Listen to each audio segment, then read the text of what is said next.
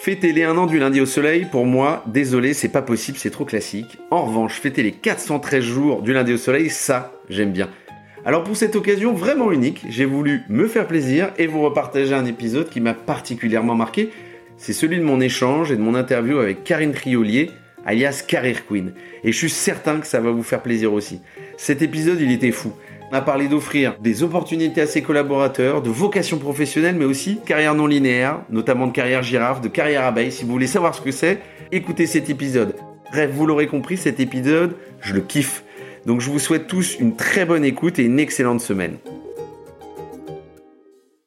Bienvenue à toutes et tous dans ce nouveau numéro du podcast Lundi au Soleil. Aujourd'hui, j'accueille Karine Trioulier alias Career Queen sur les réseaux sociaux. Tu es surtout executive and career coach, mais je crois que c'est pas tout, hein, on va y venir. Et c'est le mix des deux qui nous intéresse aujourd'hui. Parce que dans le fond et la forme, c'est assez unique. Je suis hyper content de te recevoir et d'avoir l'occasion d'échanger avec toi dans ce nouveau numéro du podcast et que tu viens de partager des enseignements par rapport au futur du travail. Karine, comment vas-tu? Hello Tim, eh ben, écoute, ça va très très bien. Merci. Alors, petite anecdote, euh, j'ai réussi à te coincer alors que tu es en passage à Paris, euh, un peu en coup de vent. Je crois que tu vis euh, par Mons et par vous, en particulier à Dubaï. Et en plus, je crois que tu as dû décaler un live à cause de moi. Alors, il me semble, hein, j'ai un doute. Mais donc, voilà, si c'est le cas, déjà, désolé. Et puis, je te remercie parce que je. Non, mais c'est complètement de ma faute. je fais ça tout le temps. J'oublie tout. Je dis oui à plein de trucs à la même heure. C'est l'histoire de ma vie, ça. Je connais ça, je connais ça. Euh, sans plus attendre, on embraye sur la suite. Petite question, le lundi, est-ce que tu le passes au soleil ou au boulot? Bah, Le lundi matin, généralement, je le passe au soleil parce que je travaille le week-end. Euh, avec mon, amoureux aussi. Donc, euh, on essaye de se garder le lundi matin, justement pour aller se baigner ou se balader. Et euh, du coup, j'organise ma semaine le dimanche. Euh, je fais mon planning et puis le lundi euh, midi, bah, je démarre et puis ça s'arrête plus jusqu'au lundi d'après. C'est ça, ok. Donc c'est des, des semaines assez sportives. Et du coup, à quoi il ressemble ton lundi? C'est quelque chose qui est consacré à une activité en particulier? Qui est très rendez-vous, très structuré ou euh, Bah non, c'est freestyle parce que c'est juste le, fait de bloquer le matin qui est assez magique mhm. au moment où tout le monde reprend et euh, bah, c'est le moment où tu imagines euh, plein de résolutions que tu vas pas tenir dans le reste mais, de la mais ça fait un bien fou. Ouais. Ça me parle, ça me parle. Tu vois quoi de ta fenêtre? Ben moi, je vois bah, que des ruches, hein, mmh. parce que je vis entourée de ruches. J'ai à peu près entre 60 et 80 ruches euh, autour de la maison. C'est un petit jardin, mais elles sont toutes les unes sur les autres. Donc, euh, de ma fenêtre de bureau, j'ai des ruches. T'as de la chance. Quelle est la personne qui t'inspire sur le futur du travail? Est-ce que c'est un entrepreneur, un auteur, un homme, une femme, mais ou, la Bible où tu vas piocher tes idées? Alors moi, c'est vraiment dans mon quotidien avec mmh. les, les clients que j'ai. J'ai beaucoup de nationalités différentes, avec des rapports au travail complètement différents. Et très tôt, euh, dès l'instant où j'ai commencé le coaching dans les années 2006-2007, euh, j'ai rencontré euh, des personnes d'autres nationalités qui avaient déjà d'autres sources de revenus, d'autres façons de travailler. Ils avaient un emploi dans une, entreprise d'un côté, mais ils avaient d'autres projets par ailleurs. Et donc, ce rapport au travail a commencé à changer dans ma tête à ce mhm. moment-là. Et puis, par ailleurs aussi, je me suis, j'ai mesuré qu'il y avait beaucoup de gens qui, qui, qui bougeaient toute mhm. l'année. Moi, j'avais déjà réalisé mon rêve qui était de vivre à l'étranger, pouvoir bouger tout le temps. Mais en plus, je découvrais que des gens dans la même année bougeaient à plusieurs endroits mhm. euh, sans que ça soit un employeur qui paye un ticket de un ticket d'avion où on va se mettre sur Facebook en business lounge. Non, d'eux-mêmes, ils voyageaient euh, et ils trouvaient des opportunités professionnelles et aussi un mode de vie qui allait avec. Donc moi, ça m'a travaillé très tôt, ça. Mhm. Et ça a été pour moi un second objectif, hein, de me créer une vie comme ça, euh, nomade et, et où le travail me suit et euh, n'est pas la, un critère, une condition pour s'installer quelque part. Donc ça, c'était bien avant le Covid, on est d'accord. Et ce qui est intéressant, c'est que alors je, je dis pas que mon podcast est né de là, mais euh, post-Covid, mais de ces questions un peu là, on vient presque tard. Euh, tu étais une précurseur un peu du coup sur le sujet là-dessus, de, du fait de se dire, en fait, j'ai déjà accompagné des gens qui euh, slashaient, enfin qui faisaient plusieurs boulots en même temps, qui changeaient, qui faisaient du nomadisme, ce genre de choses. Là où nous aujourd'hui en France, c'est pas même si c'est pas une notion qui est extrêmement récente, c'est quand même quelque chose qui est assez nouveau dans les mentalités de grosses ou de petites boîtes, quoi. Oui, je le vois pas comme quelque chose de précurseur parce que j'étais, je suis assez entouré entourée d'entrepreneurs et de gens qui ont des vies un peu différentes. Donc je me sens un peu euh, normale. Ça- je me sens un peu différente justement quand tu peux, euh, tu es amené à fréquenter, par exemple, des Français à l'étranger qui sont dans des grands groupes, euh, voilà, ou des clients que je peux avoir qui eux sont dans un modèle plus classique, Mhm. mais qui savent très peu de choses sur ma vie. Donc euh, quelques questions qui échappent parfois, mais j'y réponds très peu dans ce cadre-là. donc Je comprends, je comprends. Alors, tu le sais, euh, ou pas, euh, le podcast Lundi au Soleil, c'est un bon moyen de parler d'initiatives visionnaires, mais aussi de partager des enseignements, des bonnes pratiques qui permettent de s'ouvrir effectivement euh, au monde qui s'entoure et surtout au futur du travail. Alors, avant de rentrer un peu dans le dur, je fais toujours un petit pas de côté, toujours sous le contrôle de mon invité, bien évidemment. Euh, toi, t'es passé par quelques grands groupes avant de te lancer en tant qu'entrepreneur. Je vais pas tout l'article parce que tu as quand même une expérience assez costaud. On en parlait en off juste avant de commencer. Euh, le fil rouge, c'est quand même la partie talent hein, de ces expériences. J'ai l'impression. Alors, tu me diras si j'ai faux ou pas. Mais euh, moi, j'ai- j'ai j'ai- j'ai envie de te dire, tu as vécu et travaillé, j'ai l'impression, sur quatre continents, si j'ai bien compris. Donc, Ouais. presque 30 ans à l'étranger, Indonésie, il y a eu Brésil, Suisse, Tunisie, Dubaï. Donc, tout ça est quand même riche en expériences extrêmement variées, en culture aussi. Tu as été certifié au coaching, je crois, en 2007, avant d'accompagner Ouais. des talents nomades dans leur quête d'épanouissement pro. Est-ce que je me suis trompé quelque part ou pas déjà? Non, non, mais euh, le coaching a surtout démarré avec des CEO, des dirigeants, Ok. euh, à ma grande surprise. Parce que moi, je pensais qu'il fallait euh, commencer. euh, Commencer top c'était complètement- ouais. C'était complètement neuneux comme, comme croyance, mais euh, en fait, euh, au début, on m'a employé parce que j'étais certifiée, parce que j'étais une étrangère dans un pays où euh, les dirigeants euh, voulaient être coachés, mais en toute discrétion. Mhm. Donc mes premiers contrats, je les ai eus pour des grands dirigeants en Tunisie où on me faisait venir après 17 heures. Quand le personnel était parti, on me faisait passer par derrière. Euh, C'était ça mes premiers contrats. Ouais. Mais euh, bah, ça m'a permis euh, de déjà de me rendre compte euh, de la solitude des dirigeants, Mhm. la difficulté que rencontrent aussi des entrepreneurs à créer des emplois, Ouais. et aussi euh, de cette difficulté qu'ils ont à savoir vraiment ce qui se passe dans leur boîte, Mhm. d'un point de vue humain, parce que les gens leur disent pas foncièrement la vérité. Ouais, bien sûr. Et, euh, et là, contrairement à mes a priori, parce que je m'étais formée au coaching comme une trousse à outils, mais je pensais pas que j'allais, euh, que ça allait prendre autant de place dans ma vie. Ouais. Et, euh, et en fait, ces échanges-là, euh, je me suis trouvée euh, complètement euh, par la qualité des échanges. Enfin, Mhm. je veux dire, en fait, le client t'apprend beaucoup de choses.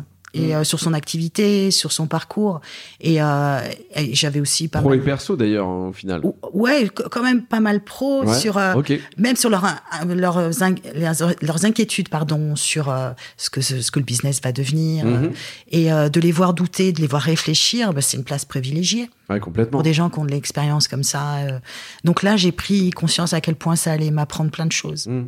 Et est-ce que du coup, euh, euh, alors c'était il y a quelques temps, quelques années, est-ce que tu crois que, je le dis avec le soir, bien sûr, mais Ah ouais, ouais. euh, euh, est-ce que tu crois qu'aujourd'hui, le coaching, euh, euh, déjà, il est, je dirais, démocratisé, un, et deux, est-ce que c'est quelque chose, c'est presque euh, un élément assez fondamental pour un dirigeant, un entrepreneur, de, de- dans sa vie, en tout cas professionnelle? Alors quand j'ai commencé le coaching moi je pensais que j'allais faire ça maximum 10 ans. Mhm. parce que si on bossait bien Mhm. c'était une, une compétence qu'on devait transférer aux managers euh, dans les entreprises. Ouais. C'est quelque chose de très temporaire, sinon Mm. je me serais jamais lancée, parce que je me lasse très vite. Et, et- et c'est vrai que cette compétence-là, elle, elle leur appartient. Et euh, mais il y aura toujours cette posture, que ça soit un coach, que ça soit un ami, que ça soit Mm. un conseiller, que ça soit quelqu'un en qui tu as confiance. Le simple fait d'avoir quelqu'un qui ne soit pas dans ta position et qui soit bienveillant et qui ne te juge pas, Mm. euh, c'est très aidant. Mm. Euh, Il n'y a pas toujours besoin d'avoir fait une formation de coaching, mais euh, normalement, euh, normalement, oui, c'est quelque chose qui doit qui doit décanter des situations accélérées.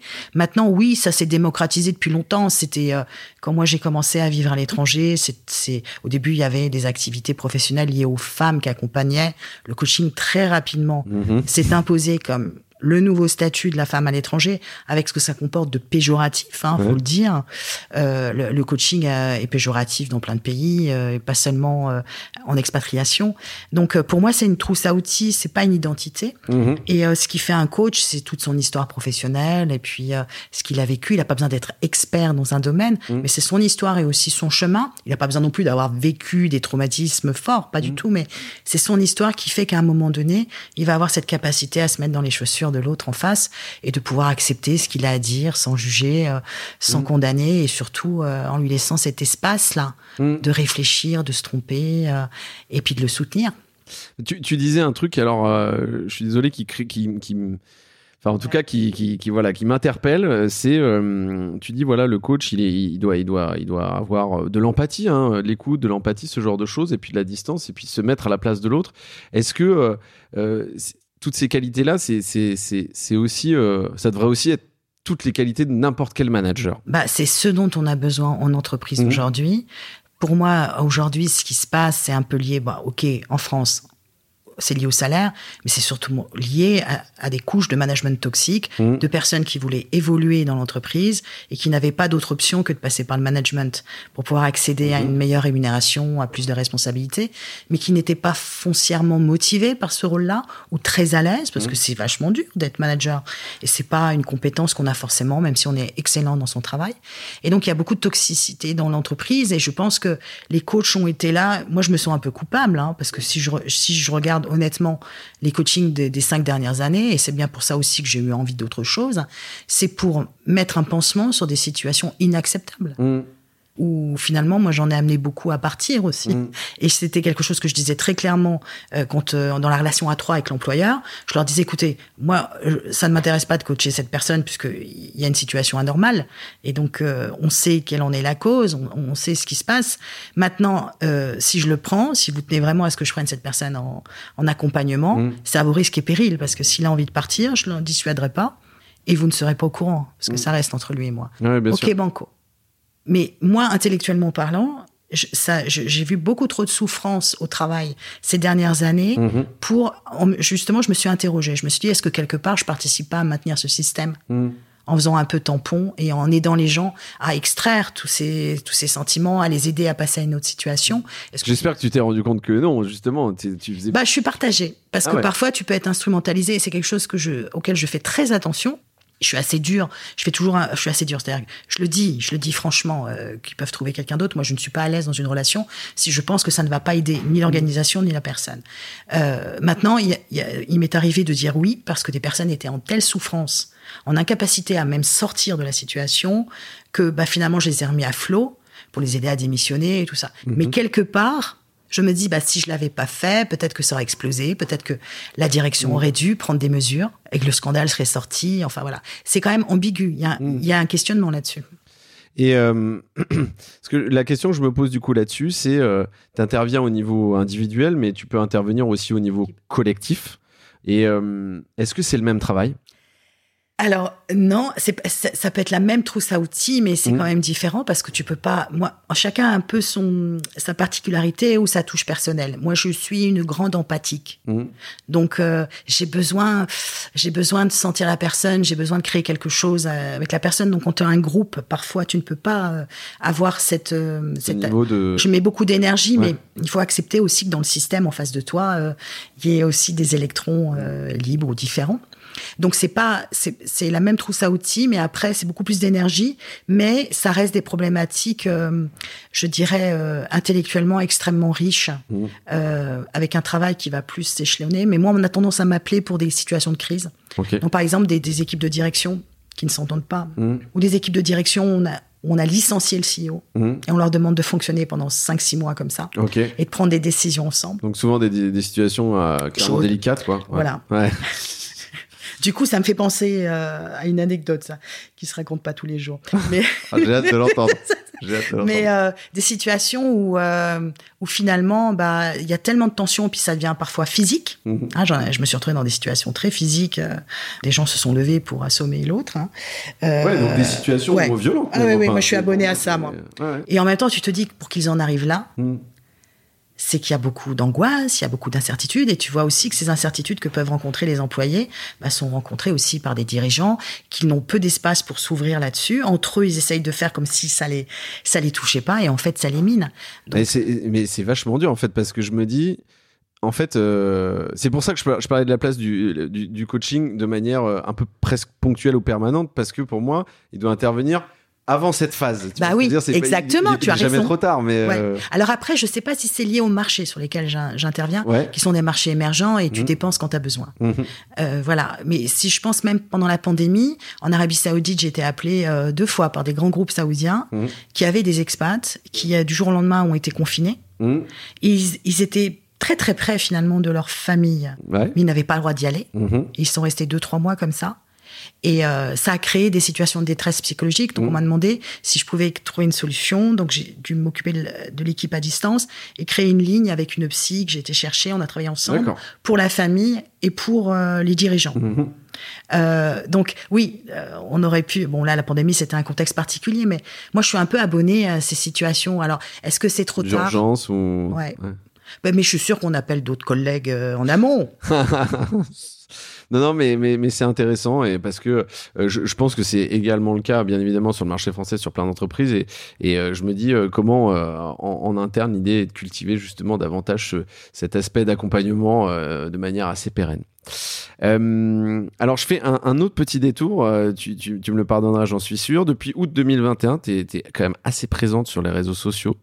Je te vois, je vois faire la tête là. mais tu, me- diras sous le nom de Carrière Queen. Alors, tu, sur TikTok entre autres, t'as près de 600 000 abonnés. Sur Insta, euh, un peu plus, euh, un peu plus de 120, euh, 120 000. Euh, donc ça, c'est euh, pour moi, c'est ce que je te disais en amont, ce que j'aime, ce que je trouve intéressant là-dedans. Et je te rassure, après, on va revenir sur sur des choses plus terre à terre et sur le futur du travail. Mais c'est que sur la façon dont dont, tu t'exprimes sur le travail et sur, je dirais, c'est pas des quick wins, mais sur la façon dont il faut appréhender le marché du travail, des réflexes qu'il faut avoir et, et, la, et, la façon dont tu le partages et à qui tu le partages en termes d'audience. Je trouve que c'est ça qui est intéressant parce que euh, euh, et assez rafraîchissant. On n'a pas l'habitude aujourd'hui de voir euh, ce genre de contenu-là. Aujourd'hui, je dirais presque le, le contenu le plus foufou qu'on puisse voir d'un point de vue corpo, c'est Welcome to the Jungle. Mais je les aime beaucoup. Je vous aime beaucoup quand même, hein, si vous m'écoutez. Euh, et après, euh, il y a des choses, euh, je dirais, euh, qui sont plus. euh, euh, soit tu arrives sur euh, de la bande dessinée, des choses un peu plus, euh, tu vois, satiriques, etc. Et donc là-dessus, euh, qu'est-ce qui t'a porté à la base dans, dans le fait de, de, de produire cette typologie de contenu? Tu t'es dit, ok, il y a rien en face, c'est pourri, ou tu t'es dit, en fait, j'ai envie de faire ce que j'ai envie de faire, ça me fait plaisir, je m'éclate. L'inconscience totale. D'accord. le sans filet, le sans filet. Ah mais moi, j'ai jamais pensé qu'il allait se passer tout ça. Ouais, ok. C'est maintenant que justement que je vois les gens analyser euh, c'est un an, euh, qu'il faut mettre des mots dessus, que là je me dis ouh là là, je vais arrêter, je vais repartir chez moi. Euh, non non, moi c'était très simple à la- moment de la pandémie. Il se trouve que j'ai eu un, un net accroissement d'activité Mhm. pour une partie de ma ligne d'activité en tant qu'entrepreneur qui est euh, lot placement. Euh, donc ça veut dire qu'il y a des gens qui me contractaient, enfin des boîtes qui me contractaient. Euh, par exemple, ils avaient leur siège aux US et euh, ils faisaient un plan mondial de licenciement. Et pour la partie du Moyen-Orient, j'avais les dirigeants de certaines boîtes ou de sur certains marchés à accompagner pour trouver du travail ou pour monter une boîte selon ce qu'ils souhaitaient faire. Et j'étais complètement débordée pendant cette pandémie. J'a- J'avais ramené mes enfants chez moi. Il y a, tout le monde vivotait. On savait pas trop ce qui allait se passer. Il y avait tous ces animaux dehors qui avaient pris, euh, qui avaient pris l'espace. Et en même temps, toute la journée, je recevais des appels de gens, soit que je connaissais pas directement, soit qui étaient amenés par quelqu'un, qui avaient perdu leur travail, euh, ou qui avaient des jeunes à distance, qui étaient en détresse, qui étaient pas très bien, qui avaient perdu toute motivation. Et quand j'ai mesuré tout ça, euh, j'ai ressenti le besoin de contribuer. Enfin, je, je me sentais vraiment mal. Je me sentais vraiment Ouais, mal. tu t'es dit, je peux pas être passif sur. sur Bah, j'étais etc. par des grandes boîtes pour des gens qui perdaient leur boulot. En plus, je les avais dans l'heure où ils l'apprenaient. Mhm. Donc, c'était extrêmement violent. Ouais, bien sûr. Forcément, je, prenais toutes ces émotions-là. Et j'ai découvert des situations, bah, je pensais pas possible euh, dans dans d'autres pays comme ça où il y a pas il y a pas d'ac- il y a pas d'aide, il y a pas de chômage, il y a pas de protection sociale. On le sait, hein, mais du jour au lendemain, eh ben, ils pouvaient pas voyager. Ils avaient, euh, ils se retrouvaient dans des situations où le- leur employeur les payait pas euh, pendant un an, pendant Mhm. un an et demi. Il faut vivre. Euh, les économies, certains les avaient au Liban où ça s'était écroulé, donc ils pouvaient pas récupérer. Donc là, j'ai ce que, ce que nous, pardon de te couper, mais ce que nous, on connaît finalement assez peu. Hein, j'ai pas, je sais qu'il y a des situations délicates en France, mais Bien on a sûr. quand même un marché qui fait que euh, une réglementation qui fait qu'on est quand même relativement protégé à la fois d'un point de vue de l'employé et de l'employeur. Et là, je trouve qu'on a bien vu à ce moment-là bah, la, le- la, force du système français. Mhm. Parce qu'on le critique beaucoup. Moi, je suis à l'étranger, euh, mais je me rends compte que là, franchement, c'est c'est unique cette situation-là. Ouais, bien sûr. C'est pour ça que j'ai vu beaucoup de Français qui n'étaient pas contents, je peux le comprendre, mais venant de l'étranger, où beaucoup de gens se sont retrouvés du jour au lendemain sans rien, des- il y a la moitié des restaurants qui ont été fermés, ils ont fait faillite. Euh, Il y a eu que des situations, du jour au lendemain, tout s'est écroulé. Mhm. Et euh, par exemple, des formateurs que moi je voyais travailler depuis des années, du jour au lendemain, ils ont tout perdu. Et juste, ils ont attendu jusqu'au moment de pouvoir voyager, et ils sont partis. Ils n'avaient même pas de quoi se payer un billet d'avion. Mhm. Donc, euh, vraiment, toutes ces situations, ça m'a vraiment troublée. Et euh, vraiment moi qui avais toujours été quelqu'un qui je me suis toujours caché sur les réseaux. j'ai toujours suivi les réseaux pour aider les clients entrepreneurs, mais je n'y allais pas parce que j'ai toujours pensé que dans mon métier il fallait être discrète. Et puis là, bah, j'ai vu TikTok, j'avais ma fille chez moi, mmh. donc j'ai dit bah voilà, je vais faire, je, vais essayer tous ces astuces qu'on me demande où je me rends compte que les gens connaissent pas, bah je vais essayer. Donc j'ai ouvert un compte en anglais de mon bureau, quoi. On sortait pas. Euh, c'est très récent là que je sors et que je vois des gens euh, qui me reconnaissent. Ou mm. c'est très bizarre. Euh, sinon, moi, j'ai pas trop mesuré. Et puis après, j'ai ouvert en France des mois après, mm. l'été, quand je suis passé l'année dernière. Et, j'avais commencé avant à Dubaï. Et donc, ouais, euh, bien sûr. Et donc, ces contenus-là, tu t'es appuyé en fait juste sur ce qu'on te demande, euh, ton inspi, ce que tu as vu par le passé. Alors, euh, c'est comme tout un peu. Je travaille et entre deux clients, je fais merde, il est midi. J'ai combien? J'ai 25 minutes et je, je, tombe sur une question qu'on m'a envoyée. Je réfléchis pas et je parle comme ça. Et enfin, je réfléchis pas. Il n'y a pas de stratégie. C'est instinctif. Non, mais ça, j'ai pas le temps de faire un. Mm. C'est ce qui m'a plu sur, avec TikTok, c'est que j'avais pas besoin de faire quelque chose d'abouti. Mm. C'est comme si quelqu'un me posait la question, puis je répondais spontanément. Mm. J'avais pas prétention à faire carrière euh, créatrice de contenu sur les réseaux. Ça a jamais été un. Ça m'a pas effleuré l'esprit, ça. C'était rendre service. Euh, et du coup, je, je décline un peu pas à ce sujet-là, mais euh, c'est quand même un sujet qui m'intéresse, le, recrutement. Euh, dans des épisodes passés, on parlait euh, de recrutement via TikTok, on parlait de recrutement dans la rue. Ça, c'est un épisode qui est sorti, notamment on parle d'étypique, qui est sorti en, en, début octobre, fin, fin septembre.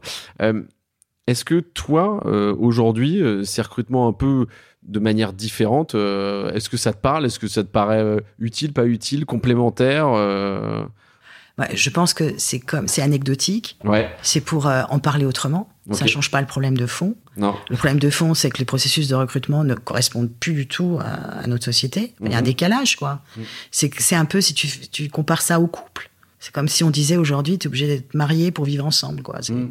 Enfin, je sais pas, c'est pas très clair. Si, si, si, c'est clair. Il y a, un décalage, il y a un décalage. Tout le monde le sait, tout le monde en souffre, un recruteur comme recruté, mm. mais on continue à faire un jeu de rôle euh, très formel. Euh, et puis, ça coûte cher, c'est long, c'est pénible pour tout le monde. Donc, de toute façon, on peut faire que mieux. Mm. Euh, ça veut pas dire que les gens ne font pas bien de, de, de leur plein gré. C'est un système qui est assez lourd, c'est pas facile de recruter. Euh, voilà. Mais euh, aujourd'hui, moi, ce que je pense, c'est qu'il faut pas forcément des choses extraordinaires. Mm. Euh, peut-être je peux me tromper ou je suis trop optimiste, mais pour moi simplement euh, d'être transparent déjà sur le processus, euh, sur la longueur du processus. Oui, bah chez nous, on est pas mal de gens à donner notre avis, donc ça va prendre tant de mois, il y a pas de mmh. problème.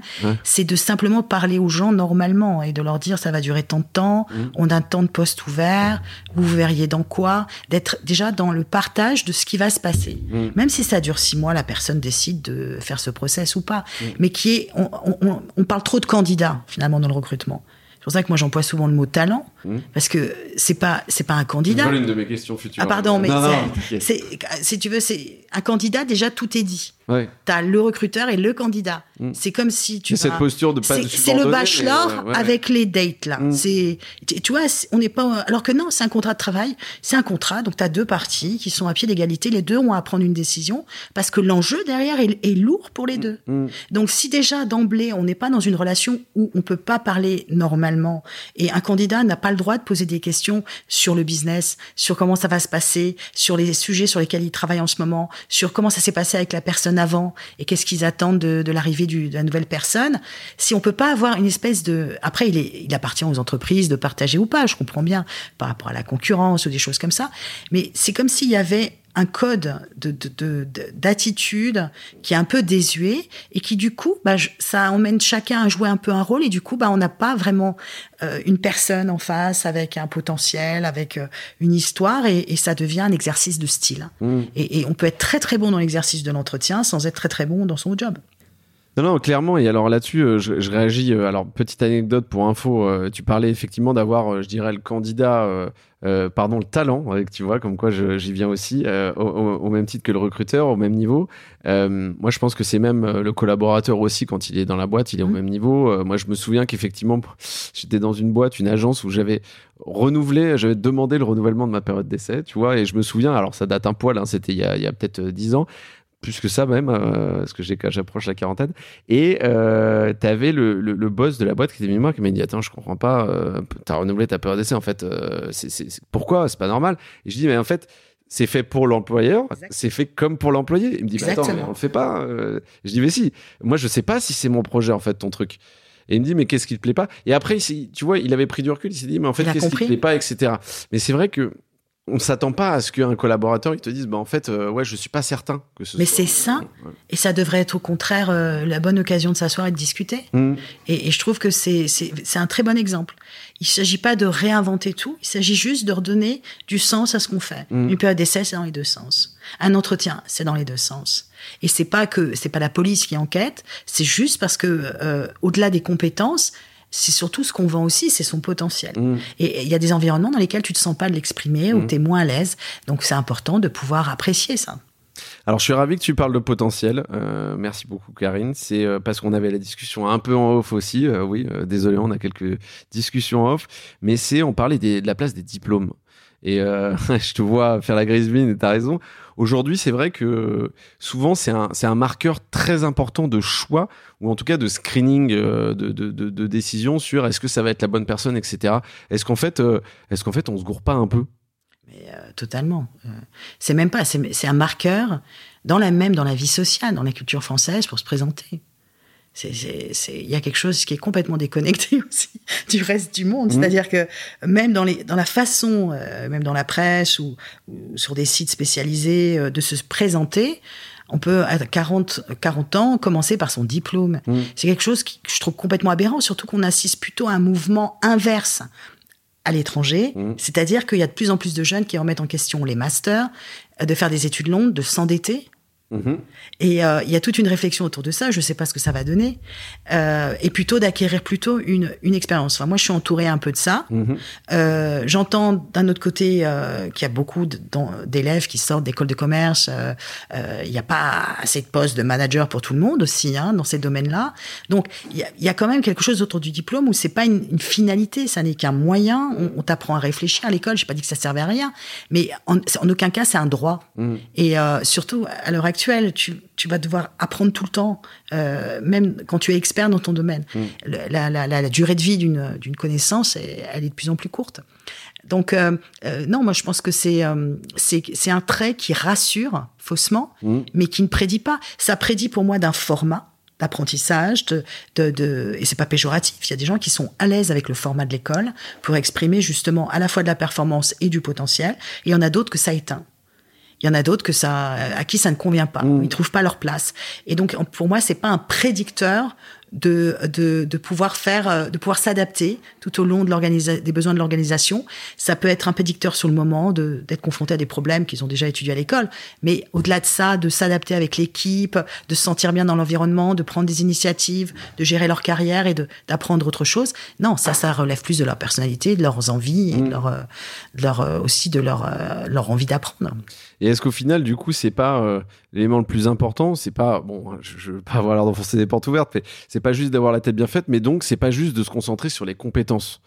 Ah bah non, mais ça c'est comme ce qu'on appelle le bilan de compétences. Ça n'existe nulle part ailleurs. On n'appelle pas ça le bilan de compétences. On mm. appelle ça un, un, comment on dit, un assessment professionnel, enfin une évaluation professionnelle. Mm. Mais personne parle quand on réfléchit à ce qu'on a envie de faire, on part pas des compétences, on on mm. part pas de ce qu'on sait faire, on part de ce qu'on a envie de faire et, et, euh, et, des ingrédients qui font que j'ai envie de me lever le matin. Mhm. Si, tu, si tu pars de ce que tu là où tu es très très bon, bah recouche-toi alors parce que c'est l'histoire on la connaît d'avance et il va pas se passer ouh, mhm. des choses euh, dingues. Mhm. Euh, et on peut être très très bon dans quelque chose et en même temps ne pas y trouver une grande satisfaction. Euh, et voilà, c'est comme ça. Et moi, je reste persuadée qu'on on peut être bon dans plein de choses. Et puis, on n'a pas besoin d'être expert dans tout. Mais ça, ça touche aussi là, ta question. Euh, je trouve que ça ne touche pas uniquement euh, les grands groupes euh, dans le recrutement. Ça touche le monde de l'entrepreneuriat de la même façon. Mmh. pour, pour crédibiliser une identité professionnelle, il y en a beaucoup qui vont commencer par se présenter par leur école. Mmh. Soit contre, en disant hum, je n'ai rien appris et mon succès aujourd'hui n'y a rien à voir, mmh. soit avec fierté et sentiment d'appartenance. Je trouve que pour moi, c'est des codes désuets. voilà, mais, mais désuets, c'est pas, c'est pas de la sémantique c'est que notamment à l'étranger, une des premières choses que j'ai apprises, notamment dans le monde de l'entrepreneuriat, on te demande jamais ce que tu as fait. On te demande qu'est-ce que tu résous comme problème. Et voilà, c'est ça mon problème. Qu'est-ce que tu peux faire pour moi?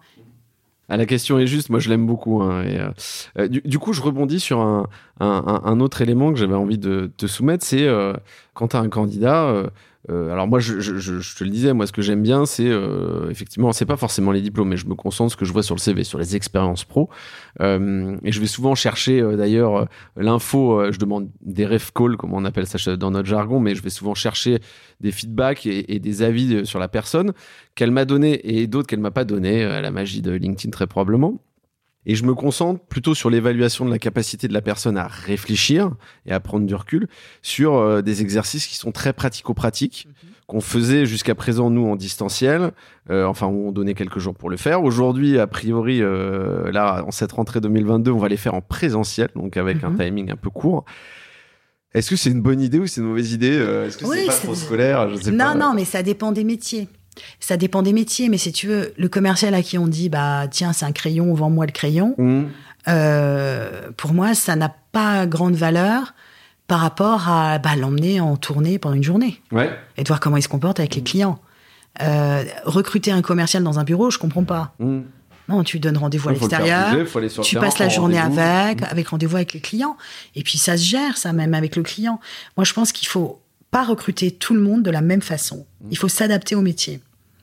Euh, typiquement, euh, il y a pas, c'est pas toujours des mises en situation, mais c'est aussi les intégrer à, à- à un projet sur lequel euh, vous êtes en train de travailler. Donc, euh, c'est simplement leur dire, bah tiens, euh, mardi matin, on va passer deux heures sur tel sujet. Est-ce que ça te dit de venir avec nous? Et à ce moment-là, ça nous permettra de, de voir, euh, bah, tu verras l'équipe, tu verras comment tu te sens. Ça te permet de voir un peu comment on travaille. Nous, ça nous permet de voir comment toi, tu te sens dans cet environnement. Et euh, pas de pression. L'idée, c'est de dégager de la valeur ensemble. Voilà. Et comme tu dis, c'est pas la solution. C'est pas, tu attends pas de lui qui t'apporte une solution à ce moment-là. T'attends de le voir en situation, réfléchir et interagir avec les autres. Même si à la fin, il a, il est intervenu qu'une fois, il a posé qu'une question. Cette question, elle a permis à tout le monde d'avancer. Mhm. Bah pour moi, ça en dit long.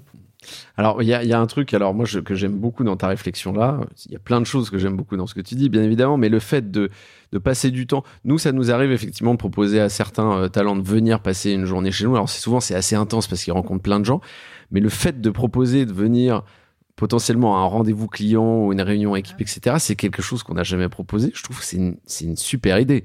Parce que, en fait, il n'y a jamais vraiment euh, des choses qui sont très euh, compromettantes dans ces rendez-vous-là. euh, Bah, on n'a rien à cacher. Exactement. Et surtout, c'est pas que c'est un exercice, c'est une super expérience, tout simplement. Alors après, tu peux pas le faire avec tout le monde. Souvent, les gens me disent, mais comment tu vas en entretien quand tu es en poste?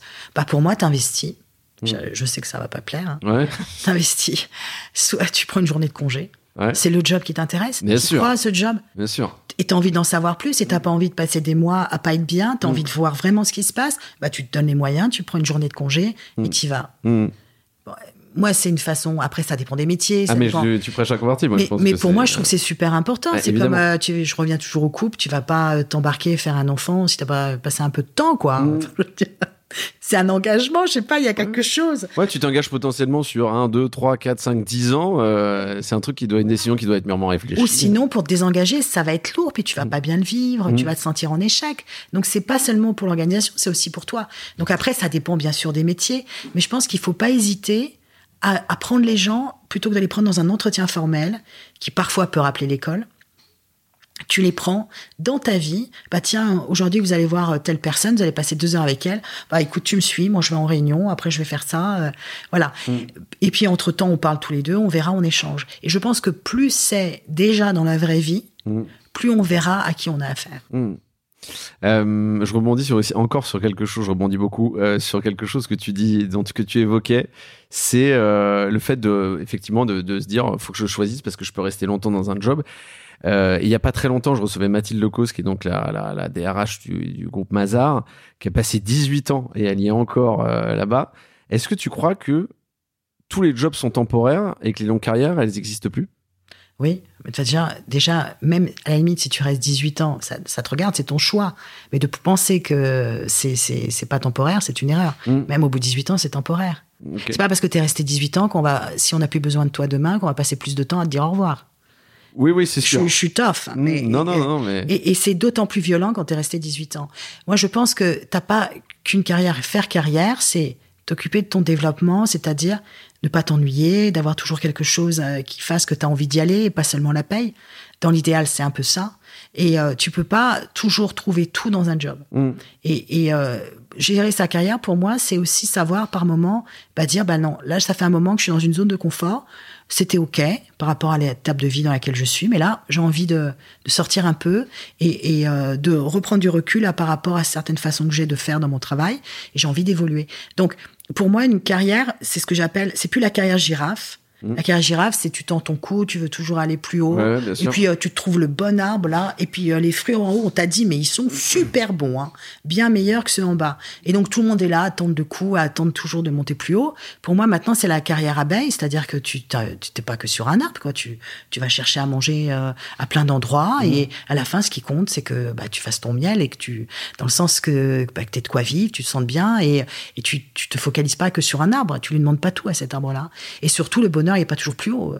Alors moi je suis entièrement d'accord, mais du coup comment savoir si c'est le bon moment pour changer d'orientation pro? Bah, en fait, il faut pas le voir comme un truc ou extraordinaire. Pour ouais. moi, c'est normal. Mmh. Bah, un moment où euh, tu, tu as moins envie, tu t'ennuies un petit peu, où tu te rends compte que ce que tu faisais bien, d'un seul coup, tu le fais même un petit peu moins bien, si tu es honnête. Ouais. parce que c'est parce que tu l'as fait peut-être un peu trop souvent. La solution, elle n'est pas forcément ailleurs, mais déjà rien qu'en interne. Mmh. Tu te dis, bah tiens, mais qu'est-ce que j'aimerais faire d'autre? Regarde déjà en interne ce qu'il y a. C'est pas toujours démissionner. Hein. Mmh. Euh, ça peut être même de passer dans une autre fonction. Moi, je trouve ça très très intéressant, même pour les organisations. Bon, quand c'est des grands groupes, hein, de d'accompagner un emploi, un salarié qui souhaite des, aller quelque temps euh, dans la fonction commerciale. Moi, je trouve que souvent tout le monde devrait passer par la fonction commerciale. Mais ça, par contre, c'est un discours du passé. Mais je trouve qu'on a ouais, beaucoup bah, de choses. Je suis assez en phase. Mais ça rappelle c'est pourquoi tu te lèves le matin. Hein. Ça mmh. reste une boîte qui doit gagner de l'argent, donc euh, ça te permet de comprendre plein de choses. Et puis d'aller dans d'autres départements, d'apprendre d'autres euh, d'autres fonctions, ça permet d'enrichir euh, et d'avoir une vie une vue plus globale de ce que tu fais. Et là, tu vas y trouver peut-être plus de sens. Mmh. Ça va te permettre aussi de penser autrement dans ton travail et de d'apporter des nouvelles de nouvelles solutions parce que tu as plus conscience de, de, la globalité. Donc euh, moi je pense qu'on peut aussi évoluer comme ça. Et puis si vraiment on trouve pas d'opportunité ou si simplement c'est pas mal, mais tu as envie de connaître un autre secteur d'activité ou tu as envie de tu as envie d'apprendre un nouveau métier, bah, s'il n'existe pas dans la société, bah, tu as le droit, euh, mais tu le sens en fait, quand mmh. tu plus envie d'y aller. Je pense que quand tu plus envie d'y aller, forcément au bout d'un moment, ça va impacter tes collègues mmh. et ça va impacter ton management. Ouais, c'est comme le management qu'on a, qui est plus bien dans son poste, c'est pareil. La toxicité, elle n'est pas seulement euh, en verticale. Oui, oui, elle est, ça va dans tous les sens. Et du coup, est-ce que ça veut dire que, par exemple, la notion de vocation euh, professionnelle, euh, tu, tu, estimes que euh, bah, c'est un, un, un, pareil, c'est un truc du passé, ou alors que à chaque nouveau boulot c'est une nouvelle vocation, ou alors qu'en fait tout simplement c'est bullshit à gogo. Non, non, moi je, moi je pense qu'il y a des gens et, et c'est toujours, ils fascinent toujours autant les autres, on les jalouse. Mm -hmm. Et eux ils se sont levés un matin ou très jeunes ils ont fait moi j'ai envie d'être ça, ou j'ai envie d'être boulanger, ou j'ai envie d'être médecin. Il y en aura toujours, ouais. et c'est génial. Par contre, ce qui est nouveau, moi j'ai notamment un, un ami hein, euh, à Dubaï qui est dans ce cas-là, il est neurochirurgien et le week-end il fait du pain et on vient acheter son pain, euh, notre pain chez lui. Donc il est, euh, alors il y a quelques anglicismes, Avant il était slasher quoi. Il fait, les, il fait, il fait deux métiers à la fois. Oui. Euh... Et à un autre moment, il, bon, il a fait des tableaux, il a plein de talents, mmh. il a été pizzaïolo. Mais moi j'en ai plein des, des, des, amis comme ça. Ouais. Mais il a la vocation, il a voulu être docteur, mmh. il l'est, il l'adore. Mais par ailleurs, il a une autre activité. Et ben il a plaisir de créer un pain parce que c'est vachement dur chez nous avec l'humidité. Et, euh, et, donc, il, ça, ça, participe de son plaisir euh, d'avoir quelque chose de concret, euh, qu'il accomplit tous les week-ends. Ça a commencé très simplement, les gens lui ont demandé, puis après bah, il s'est organisé, puis maintenant il a un Insta là-dessus, puis on vient lui acheter le pain le week-end, y compris des gens qui ne le connaissent pas. Donc pour moi, les vocations, il y en a, c'est, la vocation, elle sera toujours là pour certaines personnes. Euh, par contre, elle, elle, est au pluriel. Mm. C'est pas parce que tu as un métier très défini qui te plaît que t'as pas le droit d'aller explorer autre chose. Et aujourd'hui, le plaisir que j'ai sur les réseaux sociaux, c'est avoir ces gens-là s'autoriser. Mmh. Mais oui, t'as pas besoin de pas aimer ton boulot pour aller voir euh, autre chose, et tu peux aussi le faire en même temps ou autrement. Et ça, je trouve ça intéressant. Euh, merci pour ce, ces enseignements-là. Je vais passer à quelques questions un peu plus popcorn. Euh, je te laisserai me dire si elles sont intéressantes ou pas. Je crois qu'on te les a posées peut-être des centaines de fois, euh, qui sont très centrées effectivement sur l'aspect l'aspect talent. Est-ce que tu crois qu'il y a une question qu'on doit pas poser en entretien? Oh. Ça dépend qui tu as en face. Euh, non, c'est pas forcément pas posé. C'est pour les susceptibilités des uns et des autres. Mhm. Comme le, le- la, la personne en face, ça va pas aimer qu'on lui pose des questions personnelles. Parfois, oui, des questions un peu personnelles. Par exemple, une question que je vois beaucoup sur les réseaux, où je- mais c'est peut-être culturel après. Euh, Est-ce que vous-même, euh, qu'est-ce que vous aimez dans votre travail Le, le, le, le qui demande ça au Ouais. recruteur? Je dis, come on. Ouais. Je t'en pose des questions, même dans même, même dans l'autre sens. C'est euh, c'est pas c'est un peu gênant. On passe Ouais. de quelque chose de très formel Mhm. euh, à quelque chose de finalement très perso. Où, Ouais. euh, où c'est pas que ça soit super intime, mais il y a rien entre. Mhm. Donc pour moi, c'est un petit peu artificiel.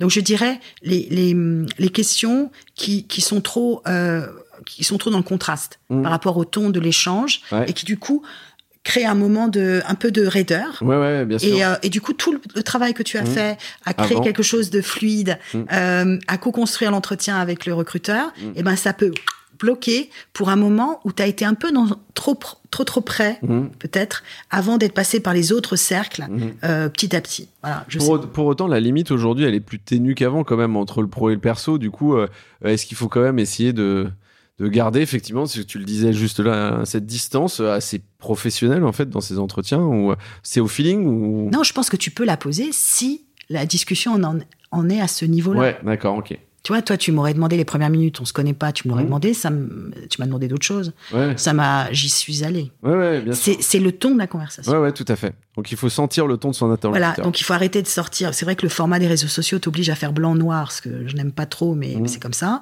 Mais là, je dirais que tu le sens ou tu le sens pas. Est-ce que cette question, c'est le bon moment? C'est plutôt est-ce que c'est le bon moment Mhm. par rapport à l'échange qu'on est en train d'avoir? Deuxième question un peu popcorn, est-ce qu'il faut mentir sur son CV ou pas? Alors, moi, je trouve que... Moi, le mien, il est faux de A à Z. hein. ouais, ouais, non, mais moi j'ai des exemples comme ça. J'ai des amis justement qui n'avaient pas euh, fait d'études et notamment à l'étranger, souvent as, au visa, tu as une condition de diplôme, Ouais. de niveau de diplôme. Donc je me souviens d'un ami qui a une très belle carrière aujourd'hui, euh, qui travaille dans le luxe et qui a photocopié, enfin bref, le bac d'un ami pour pouvoir. euh, et aujourd'hui, il a une très belle carrière, mais à chaque fois qu'il change de boulot, il se dit oh là, comment le il il a la avec sa copie, il a la goutte de sueur, alors que le gars, il a, il a géré des, bah, des, des très grands budgets, il a une très belle expérience, mais c'est toujours un problème pour lui. Alors, sauf dans des exceptions comme ça, dans des marchés où d'un seul coup, bah, je dis pas qu'il faut mentir, mais la vie c'est pas blanc-noir et il y a des circonstances où euh, bah, c'est ça ou pas à manger, hein, quand t'es- voilà. Non, moi je trouve que mentir c'est pas un bon plan parce que de toute façon il y a aucune histoire qui soit honteuse, Mhm. même si tu as eu des, euh, des moments où t'as pas travaillé, bah, ça, ça dit quelque chose de toi, t'as fait autre chose, euh, justement peut-être que t'as fait un chemin et que là t'as vraiment envie. Que... Donc, et donc pour moi tout s'explique. C'est justement quand tu dissimules que en entretien généralement ça va se sentir. Mhm. Moi, je trouve que c'est moins fluide. Je trouve que voilà. Et parfois, c'est des tout petits mensonges où toi, ça, tu t'en fais toute une montagne parce que tu te dis l'autre, ça va pas lui plaire. Mais finalement, l'autre, il c'est pas une question que ça lui plaise ou pas. La plus grande peur des recruteurs, je pense, c'est- qu'on leur mente. Mhm.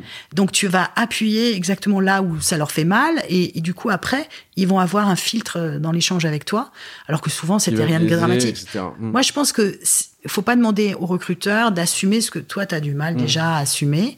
Et il faut travailler un peu là-dessus parce que ton histoire, c'est ton histoire. euh, Ouais, il faut pas hésiter à. Si elle est différente. etc. Ouais, ouais, Ouais. bien sûr. Et c'est comme ça que euh, qu'ils doivent t'accepter aussi. euh. Après, les exceptions, c'est par exemple, on me demande souvent pour les casiers judiciaires.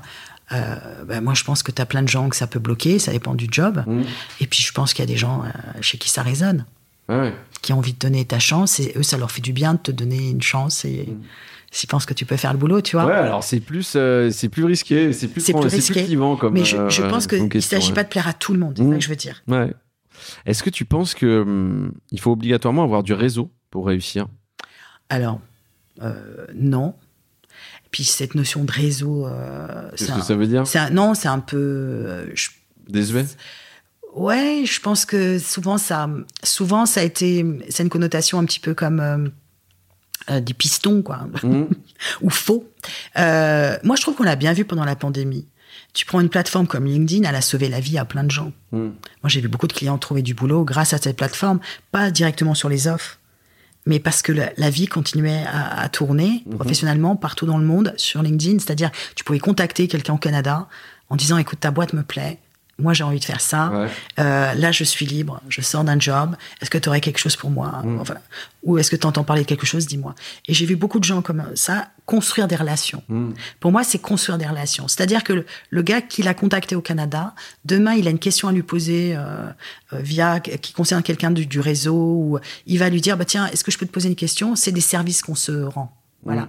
Donc pour moi, le réseau, il y avait trop l'idée que tu demandes quelque chose à quelqu'un comme une faveur. Alors que pour moi, construire des relations, c'est on se connaît pas très bien, mais on fait un échange de deals. Mm. Moi, tu me dis s'il y a un poste, et moi, si je peux te rendre service, n'hésite pas. Bah, en fait, euh, alors moi, je, je, je suis euh, entièrement en phase là-dessus. Euh, il y, a notamment, je sais pas si tu as, si, si, si as suivi, mais je, je pense pas, mais qui est une boîte qui s'appelle Chance en France, qui est notamment qui a été créée par Ludovic de Gromard. et en fait, où euh, euh, des entrepreneurs, des dirigeants euh, viennent effectivement partager leur, je dirais leur, leur réseau, voilà, en disant, moi j'ouvre, j'ouvre en fait mon carnet d'adresses tout simplement, et pour pour justement donner la possibilité à des gens qui, qui font leur parcours chance, bah, de, de, d'avoir accès effectivement à des gens dont dont ils n'auraient pas forcément accès naturellement, et je trouve que c'est un exemple. Je ne dis pas que c'est le meilleur exemple. Moi, je, je, trouve que la boîte est assez, euh, assez cool, en tout cas. Euh, mais ça, je pense que c'est vraiment l'opposé de ce qu'on avait l'habitude de voir par rapport à ce que tu disais sur un peu le. mais ce que je trouve beau dans la notion de. Enfin, beau, ouais, je trouve qu'il y a quelque chose de fort. En tout cas, pendant la pandémie, moi, j'ai vu des belles choses se mmh. passer. Des gens qui ne se connaissaient pas et qui se rendent des services. Mmh. Et, moi, c'est plus se rendre des services. Ok. On est tous dans la même. Euh, barque, quoi. Mmh. C'est bien quelqu'un qui ouvre son réseau, mais il y a quand même l'idée que cette personne a des gens très qualifiés, des postes importants, ça peut impressionner. Il y a des gens pour qui c'est pas naturel. Bien sûr. D'aller dire ah oui, mais moi en rapport avec. Euh, mmh. Il y a quand même cette idée, je vais demander quelque chose. Mmh. Or, je trouve que sur LinkedIn déjà, on peut on peut s'y prendre autrement. On peut on peut vraiment s'intéresser à la personne avant, faire des recherches, commenter systématiquement ses posts pour avoir un échange intellectuel, quelque chose un petit peu qui lit. Après, demander en relation au bout d'un mois et demi, deux mois, et puis dire bah voilà, tiens, je t'envoie ça euh, par rapport au sujet dont tu parlais l'autre jour. Donc il y a vraiment une notion de construction. Pour moi, oui. C'est ce que je dis à mes clients. Tu peux pas tout le temps, hein, mm. mais je trouve que cette façon-là, de, où c'est un échange de valeurs, mm. je trouve plus respectueux. Dans si on a le temps, je trouve que c'est plus, c'est plus intéressant pour tout le monde de répondre. Parce que demain, moi, je peux aussi avoir une question. Je peux me retrouver dans la même situation que lui et, euh, et simplement me renseigner sur quelque chose. Euh, non, mais je suis effectivement assez d'accord. Il y a différentes typologies. Après, moi, j'ai toujours un moi, j'essaie, pour, alors pour ma part, euh, peut-être que je me trompe, de répondre beaucoup aux sollicitations qu'on m'envoie, euh, pas forcément euh, de réseau, mais tout simplement par, une, un souci, dans un souci de correction aussi. je trouve que c'est important et qu'en fait, quand quelqu'un me demande quelque chose aujourd'hui, finalement, je lui réponds parce que moi, je ne suis pas dans une situation de demande, mais je me dis peut-être aussi également, je fais pas uniquement dans ce sens-là, mais je me dis, je l'ai peut-être été par le passé, je le serai peut-être dans le futur. Et, donc, euh, je me dis que j'aimerais bien que, de toute façon, on me réponde, qu'on m'épaule aussi, euh, voilà, quel que soit mon âge, ma situation. Ou, et même si tu peux pas aider, ça change tout pour l'autre en mm. face. Vraiment, je pense que ça fait du bien, quoi. le pire, c'est de se sentir invisible. Euh, dernière question sur cette partie-là. J'ai une question qui est presque un peu philosophique, on va dire, ou pas, mais non, mais peut-être plus, je dirais, prospective. Est-ce que, est-ce que, alors il y a une tendance euh, actuellement, euh, enfin cette année, euh, qui illustre un peu un phénomène sur le fait que les réseaux sociaux sont à l'origine d'un peu de mutation, de la mutation du monde du travail. Je ne sais pas si tu as suivi, mais depuis 2020, il y a, alors c'est un mouvement qui a été initié par Shanna Blackwell en octobre 2020, où elle a effectivement démissionné en vidéo alors moi, ça me ramène à une Madeleine de Proust qui était la pub, euh, si tu veux, euh, française des jeux. Au revoir président que j'avais trouvé absolument euh, désopilante. Mais et donc c'est un peu ce truc, ces vidéos avec le hashtag Quit My Job. Je ne vais pas te demander d'analyser de, cette tendance. Je me dis juste, est-ce que les réseaux sociaux vont aussi avoir une impulsion et un impact sur la façon dont les gens vont travailler ou dont le monde du travail va évoluer? Pour moi, c'est la pandémie qui a accéléré cette réflexion. Mmh. Je ne sais pas pourquoi on focalise autant sur les réseaux sociaux. Les réseaux sociaux, c'est simplement une, des voix. Des voix. C'est un levier, c'est un média. Euh, voilà. voilà. Et, euh, mais au départ, c'est la pandémie. Ça, arrive, mmh. ça n'arrive pas d'être euh, chez soi tous ensemble et mmh. d'un seul coup de réfléchir au sens de la vie, là, où il n'y a pas d'urgence, tu vas pas manger avec des amis Tu t'es fait trois zooms apéro, bon, c'est bon, ça t'est passé, t'es chez toi, Oui, oui. t'as des bouquins, mais ça n'arrive pas, ça. On t'avait même pas dit que ça t'arriverait un jour. Ça, quand même, ça, ça remue, ça fait réfléchir tout le monde. Donc, pour moi, le, le, la- le gros changement vient de là. Euh, cet arrêt sur image. Après, les réseaux sociaux, et notamment TikTok, moi, je l'ai perçu comme ça. En tout cas, je parle pas de la France, je parle à l'étranger. C'est que c'était une porte ouverte où il y avait aucune chance que ton boss soit dessus. Il y avait l'idée qu'avec des gamins, au début, tout le monde aimait bien répéter ça, parce que ça venait de, de, just, de Bad Dance by Dance ou je sais pas quoi. Mais, mais c'était, c'est pour ça, ils n'ont pas été le dire sur Instagram. Ils ont été le dire sur TikTok.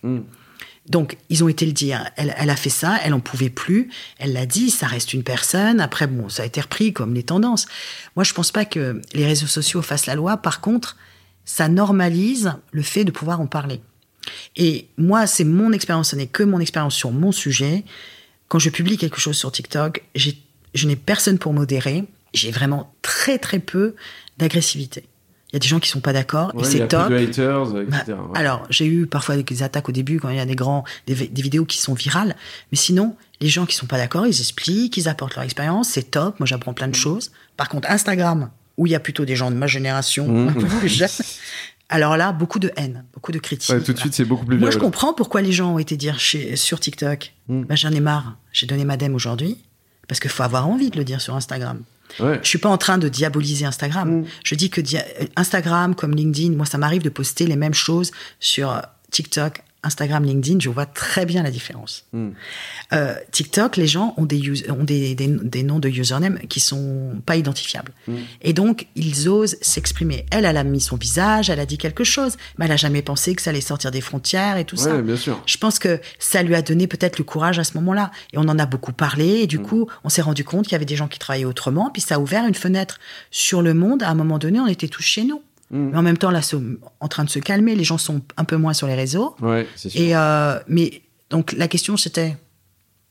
La question, c'était est-ce que tu penses que effectivement les réseaux sociaux jouent un, un- je dirais, un- ils sont moteurs effectivement dans certains changements alors je, je pense qu'ils libèrent la parole et notamment TikTok Mm. parce que il y a cette idée que euh, ma génération n'y était pas. Mm. Et donc ça ça permettait aux gens de s'exprimer sans avoir peur du jugement.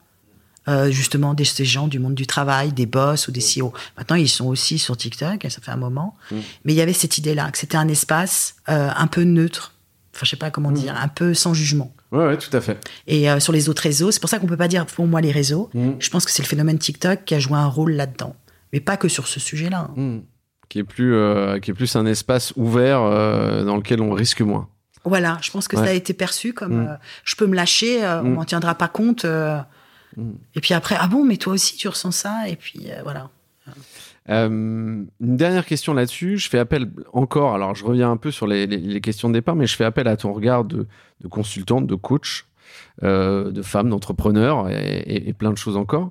Est-ce que tu portes un regard du coup optimiste sur le futur du travail? Tu te dis que ça va, ça va vachement bien évoluer, euh, le meilleur est à venir, ou euh, en fait on va continuer à avoir euh, d'autres émergences de problématiques qui vont plus être le management, qui vont être autre chose, etc. Ou, Non, non, moi je trouve que bon, moi je suis optimiste. hein, j'ai toujours été optimiste. Je le dis jamais, c'est catastrophique. Même dans le recrutement, il y, y a des gens qui continuent à très bien recruter. et voilà. Donc c'est pas c'est pas dramatique. C'est juste que moi je pense qu'il va se passer plein de choses. Il y a des choses qui font peur avec l'intelligence artificielle, où les réseaux vont être utilisés pour faire un pré-screening de candidats avec DeepSense ou d'autres boîtes comme ça. Euh, bon après ça dépend du cadre du du euh, juridique du pays, mais euh, il y a bien sûr des choses qui vont qui vont être transformées. Les processus vont être plus courts, et puis les gens seront pas embauchés sur la même chose. Ils seront peut-être embauchés plus sur un mode de projet mhm. plutôt que sur un CDI avec une, une offre d'emploi qui sera déjà obsolète. Le premier jour, ils commenceront et qu'on aura passé trois semaines à rédiger en validant avec cinq collègues Mm, où personne n'est d'accord sur le poste. ça me parle. Voilà, donc euh, je, je pense que de toute façon, ça, ça va se réguler. Il y a un effet de, de, de balancier. Et, euh, et moi, quelque part, les réseaux sociaux, même si après, il y a des interprétations, on va un peu caricaturer euh, les choses, je trouve ça bien que les gens parlent de ça comme ils parlent d'autres choses. Mm. Ça va normaliser aussi. Voilà. Après, ce qu'on voit sur les réseaux sociaux, c'est à l'échelle internationale et chaque pays c'est différent. Par exemple, le, le silent quitting, le, le- la, la démission silencieuse, Ouais. ça n'a pas la même signification en Australie qu'en France. Voilà, euh, c'est lié au cadre du pays. En Australie, il n'y a pas le chômage, donc euh, si on peut, certains euh, ont envie d'autre chose, ou ils ont envie d'évoluer, ils n'y arrivent pas, mais pour autant ils détestent pas leur job ou ils détestent pas leur entreprise, donc ils restent en se disant bah peut-être que ça va s'améliorer au bout d'un moment, mmh. mais je peux pas continuer à donner plus mmh. parce que ça crée un déséquilibre euh, dans ma motivation, mmh. dans ma vie de famille, donc je mets quelques barrières je mets quelques limites et puis quand ça ira mieux, on reprendra mm. là où j'ai envie qu'on reprenne. Et puis euh, et puis il y a des pays comme la France où c'est quand même incroyable. Tu peux monter ta boîte et toucher le chômage. Moi, c'est un truc que je trouve, euh, j'aime bien bah, l'expliquer à l'étranger. Ils me regardent comme ça, ils comprennent pas trop. Ils disent c'est dingue. Ça. Ils ont l'étincelle dans les yeux. Voilà, c'est comme les congés euh, sabbatiques rémunérés. Ils font. Hein ça, ça, ça, ça, ils comprennent pas du tout. Euh, mais euh, je, je, trouve qu'il y a des, voilà, il y a d'autres alternatives. Hmm. Et, et, donc chaque phénomène qu'on entend sur les réseaux, faut faire attention. C'est au regard de ton droit du travail, de ton hmm. cadre juridique, de ton pays, de la situation économique, et, euh, et même s'il y a des petits points communs, c'est différent dans chaque pays. Euh, top, merci pour ces derniers mots encourageants effectivement sur ce qui va se passer dans les prochaines semaines, les prochains mois, peut-être les prochaines années. Euh, l'épisode touche à sa fin. J'ai juste deux questions euh, qui sont des classiques du podcast Lundi au Soleil. La première, c'est est-ce que tu as un livre, un film ou, autre à nous conseiller pour nous inspirer? Alors, moi, dans les films, c'est pas très récent, mais enfin, le plus récent, c'est Joy. Bon, c'est très classique, hein. mm-hmm. mais la musique, l'histoire de cette fille qui, qui avait envie de, de, créer sa boîte, je la trouve très intéressante. Euh, parce que justement, bah, c'est pas une histoire de réseau, c'est pas une histoire d'échec ou de réussite. Euh, c'est quelque chose qu'on n'a pas l'habitude de voir, quoi. Ouais, en même temps, bon bah c'est un peu américain, mais mais euh, mais ce film-là, je crois que je l'ai vu, je n'ose pas le dire, hein, mais je crois que je l'ai vu sept fois. Ok. Et à chaque fois, je vois des choses que j'avais pas remarquées dans le personnage de la femme. Ouais. Des petits détails. Mm.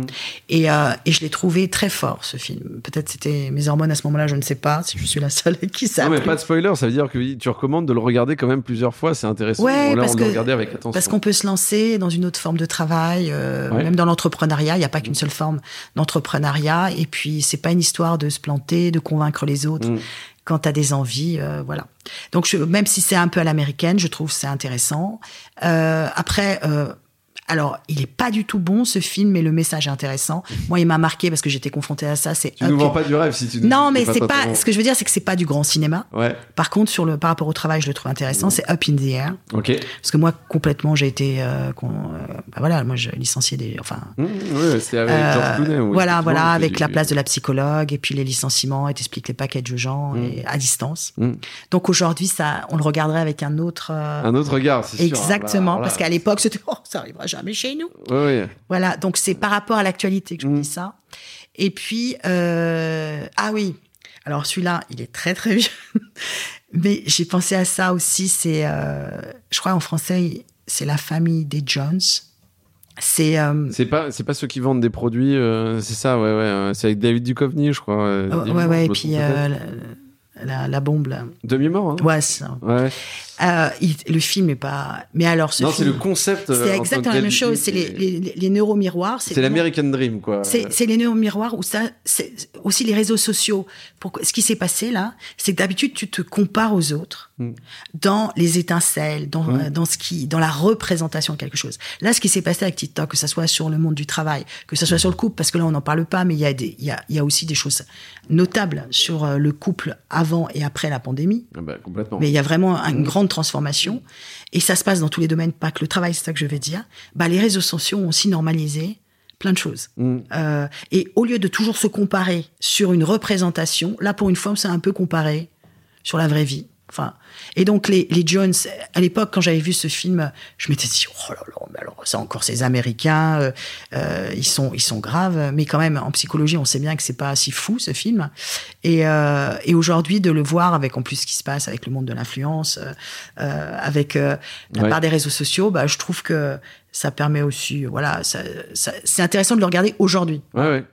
Bah, alors effectivement, moi je me souviens que ce film, il avait pour moi, il avait, il était intéressant dans le concept effectivement parce que tu avais cette notion effectivement de représentation, euh, voilà, au-delà du placement de produit qui est quand même assez extraordinaire. Bon, après, quand je l'ai vu, moi, je savais pas du tout ce que je regardais. J'ai, je l'ai ouvert euh, par hasard. Ouais, ouais, d'accord. Donc maintenant que j'ai tout dit l'histoire, euh, on se dit peut-être c'est pas si intéressant. Non, non, je suis pas d'accord. J'avais pris regarder. c'est quand même une petite comédie, mais mais ça, me fait rebondir sur une, actualité du moment qui est l'application Biril aussi. ah oui, j'aime bien. Effectivement, le concept, c'est justement d'être ancré dans le réel. ça va arriver au travail, non C'est ce que je me suis dit? Oui, alors euh, ça je crois qu'il y, a quand même une vraie question RGPD sur le sujet, c'est-à-dire que ça se déclenche un peu à n'importe quel moment parce que c'est la caméra frontale et la caméra de dos.